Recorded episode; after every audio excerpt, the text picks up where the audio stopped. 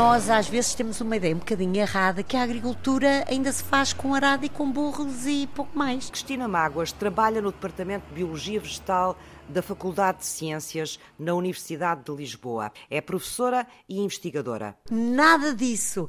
Infelizmente não são todos, mas há uma grande, um grande número de agricultores que têm um profundo conhecimento de ferramentas digitais ou ferramentas que podem utilizar. É no campo da agricultura inteligente que o trabalho da bióloga de plantas se move. E a agricultura inteligente, no fundo, está baseada em soluções completamente direcionadas não só para a digitalização, desde a internet a plataformas, à monitorização online, mas também à eficiência do próprio uso dos recursos. Seja a água, seja os nutrientes, o próprio solo. O objetivo é que os agricultores, que cada vez mais têm acesso a instrumentos digitais de precisão, possam fazer uma gestão inteligente e produzir também de uma forma, daquilo que nós chamamos de uma forma inteligente. Cristina tem andado ocupada a desenvolver o projeto Smart Farm, ou Agricultura Inteligente 4.0. É um trabalho que junta empresas do setor agrícola, organizações de desenvolvimento tecnológico, agricultores e, claro, cientistas. O grande objetivo do Smart Farm é facilitar a transição digital das explorações agrícolas em Portugal.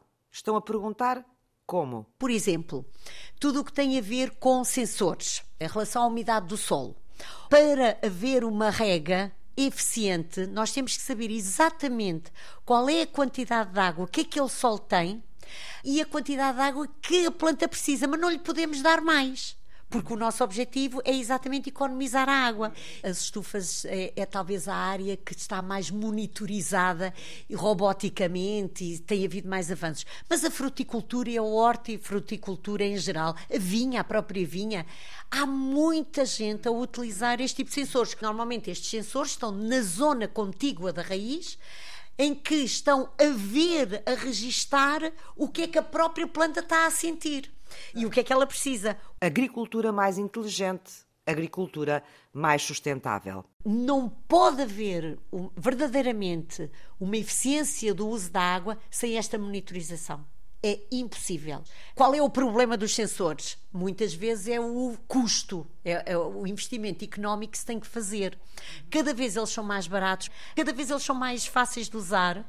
E este projeto também tem como objetivo produzir os sensores chamados low cost, que possam ser comercializáveis. Outro exemplo da entrada da inteligência artificial e da monitorização digital na agricultura. Uma das outras preocupações são as pragas e doenças. Os agricultores têm que ter, digamos que, uma informação antes realmente da praga acontecer, porque uma vez que a praga acontece, o mal já está feito. Então o que é que se faz? É aquilo que nós chamamos armadilhas inteligentes, que são distribuídas nos campos e que podem dar uma indicação: olha, está a começar a ter este inseto, que é o tal inseto que nós não queremos antes propriamente de haver um impacto negativo na cultura. Temos que arranjar, normalmente, aplicações em que com o registro fotográfico, com o registro fácil, os agricultores possam ter, olha, realmente eu tenho que começar a pensar num fitofármaco porque vou ter a, eh, a possibilidade de ter este,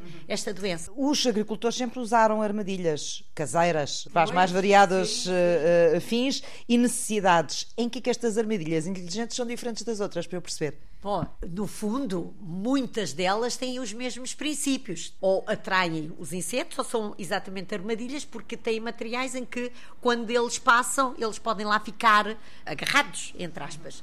O que neste projeto também estamos a fazer com outros colegas é realmente a digitalização dessa informação ter a capacidade de, atempadamente, com base nas populações de insetos que nós vamos apanhando, temos de desenvolver aplicações digitais para transformar, portanto, estamos aqui a falar também de inteligência artificial, a informação numa informação que rapidamente o agricultor tenha no seu telemóvel. Este é o espírito do Smart Farm que se divide por várias equipas de investigação em vários centros de investigação, porque há quatro áreas diferentes em que o projeto está a trabalhar. A bióloga Cristina Mágoas coordena um destes grupos de trabalho. Nosso objetivo é tanto ao nível dos recursos hídricos, da nutrição, portanto, tudo o que tem a ver com a utilização de fertilizantes e também a questão do solo, o que nós queremos é otimizar a eficiência, desperdício zero. Este projeto desenvolveu-se na Zona Oeste e por isso é evidente que a pera e maçã são, são símbolos e, e é muito importante para esta região e para a economia em geral. Mas essencialmente o nosso propósito é este: é quantificar exatamente para uma determinada cultura o uso dos recursos, de modo a ter zero de resíduos, claro que não é zero, mas é o mínimo possível, utilizando todos os mecanismos e todas as nossas possibilidades para ter economia circular. No fundo, o que nós queremos é que cada sistema agrícola, nada é deitado fora, tem que ser recirculado. Mas isto tem sempre como objetivo a produção. Nós não estamos ali só do ponto de vista científico. Nós estamos ali para apoiar a produção. A equipa de Cristina Mágoas dedicou-se neste projeto a desenvolver serviços e a testar práticas agrícolas que melhorem o rendimento das culturas usando o mínimo de recursos, mas que sejam ao mesmo tempo seguras e amigas do ambiente. No fim, não são apenas as técnicas agrícolas que são inteligentes, os produtos também. Os produtos de elevada qualidade que é aquilo que nós chamamos os smart products, têm menos fertilizantes, têm menos toxinas, têm menos adubo, gastaram menos água. Isto é que é um smart product. A sustentabilidade tem como base o uso mínimo desses recursos. Por algum motivo, os produtos tradicionais têm aquele sabor, o cheiro, todas aquelas qualidades que nós normalmente associamos, exatamente pelo às vezes o tempo de demora da produção, mas essencialmente porque maximizamos a cultura para dar o melhor que ela tem, mas com o mínimo possível. Isso é o tradicional. O tradicional é isso. Como neste momento a agricultura é uma agricultura de mercado, então a quantidade é fundamental. O grande paradoxo agora é que realmente nós vamos ter que produzir de uma outra maneira. Tem que continuar a ser uma agricultura de mercado, mas tem que ter em conta o modo como a cultura e como aquele produto foi produzido. No meio desta, desta crise, até parece ridículo que nós estamos aqui a dizer, mas a ciência faz e a inovação faz pensando daqui a 10, 20 anos. O que nós sabemos é que nós não vamos continuar a conseguir produzir deste modo. E para ser sustentável, temos que fazer um pouco como a agricultura tradicional faz, que é usar o mínimo de recursos. As ideias inteligentes para aplicar na agricultura precisam de ser testadas em afinação com quem as vai usar no futuro, os agricultores e as empresas agrícolas.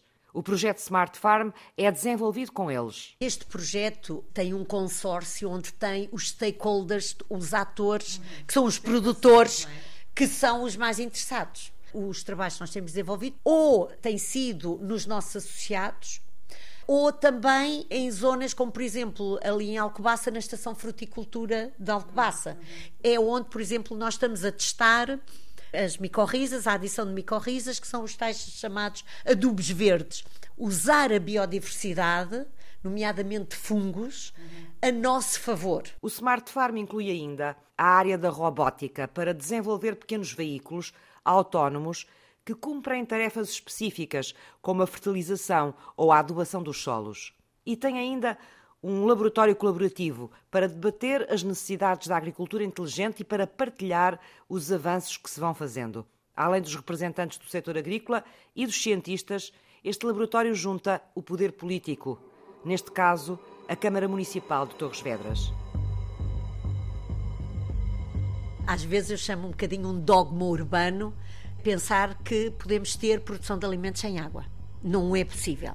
Como eu costumo dizer aos meus alunos, as plantas têm no mesmo caminho que fixam carbono para produzir e para crescer, perdem água. É a biologia. Agora, o que nós temos que aprender é a gerir o melhor possível essa água.